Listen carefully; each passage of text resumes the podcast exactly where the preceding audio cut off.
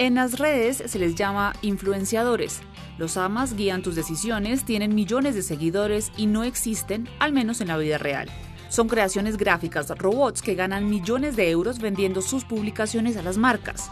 Son los embajadores de un nuevo mundo, un paraíso artificial y virtual, el metaverso. Para algunos puede ser un paraíso artificial, pero hoy en día lo que es seguro es que es un verdadero paraíso para todas las empresas que invierten grandes sumas de dinero. ¿Por qué? Pues porque va a ser un espacio en el que habrá una bonificación para los primeros que lleguen, una especie de nuevo salvaje oeste. Y luego la idea de que, por supuesto, se van a poder intercambiar no solo objetos reales, comprarlos y venderlos, sino también objetos virtuales con un enorme mercado posible, tan atractivo que también se invitará a todos a crear sus propios objetos, a autentificarlos. Hoy en día los metaversos son inseparables de la idea de crear una moneda autónoma, monedas autónomas, las famosas criptodivisas.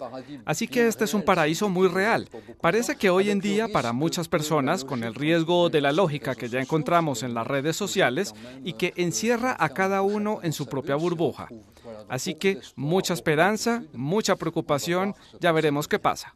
Pero sobre todo hay que tender puentes entre el mundo real y el virtual, gracias a la tecnología blockchain y los NFT, que son archivos informáticos que pueden certificar el carácter original y la trazabilidad de un objeto digital o no. La empresa Ariane ofrece a las marcas la oportunidad de crear nuevas interacciones con sus clientes. Cuando se creó Internet, todo se convirtió en una copia, una profusión. La música, las imágenes, todo es infinitamente copiable. Nadie es dueño de nada. Hoy algo está cambiando. En el mundo digital es posible encontrar estas dos nociones del mundo real, escasez y posesión. ¿Cuál es la aplicación directa para las marcas de moda? La primera aplicación es el doble digital del objeto físico. La primera aplicación es el duplicado digital del objeto físico. Aquí tomamos un objeto que es una sudadera.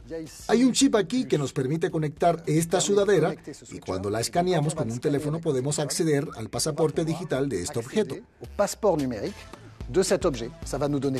Esto nos dará mucha información sobre cómo se hizo. Nos permitirá quizás revenderlo más fácilmente, teniendo una prueba de autenticidad y propiedad, pudiendo conectar fácilmente con plataformas de segunda mano. El segundo uso será crear objetos puramente digitales. Un montón de elementos que permitirán asociar en nuestra vida digital la idea que tenemos de nosotros mismos. A través de marcas que apreciamos, formar parte de una comunidad, ser reconocido como fan de algo o de alguna marca concreta. Hoy en día, ninguna casa de moda puede ignorar el fenómeno. Julien Fournier es diseñador de moda y un gran aficionado a los videojuegos.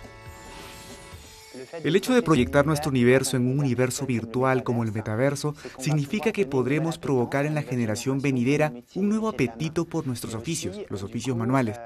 Pero, por ejemplo, todo el mundo ha soñado con ir a una gran fiesta con un gran vestido de noche y desgraciadamente no está al alcance de todo el mundo, lo sabemos muy bien.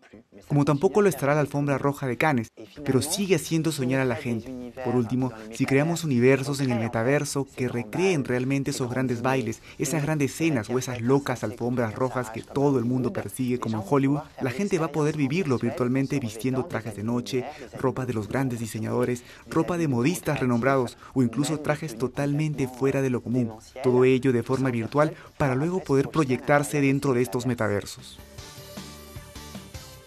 ¿Los metaversos son prometedores? El problema es que sabemos muy bien que en nuestra época la gente puede estar muy encerrada, la gente puede estar muy sola, en relación con una identidad social, sexual o intelectual. Y por lo tanto, el hecho de brindarles esta ventana en el metaverso que la gente podrá abrir, les dará la oportunidad de definirse y de conocer a otras personas. Va a haber mucho trabajo de construcción en torno a eso, pero al final eso es lo que va a suceder y el metaverso solo será interesante si desafía a lo virtual a cambiar lo real, obviamente. Pero son mundos que tendremos que aprender a domesticar. Si el modelo de negocio de los metaversos sigue siendo el de las redes sociales, es un gran desastre.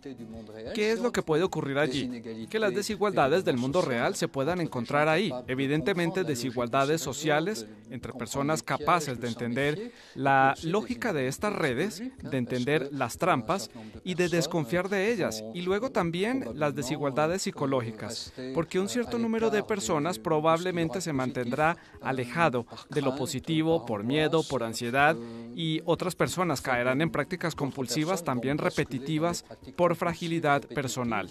Así que todas las fragilidades y desigualdades que encontramos en el mundo real es probable que se encuentren en los metaversos, pero agravadas.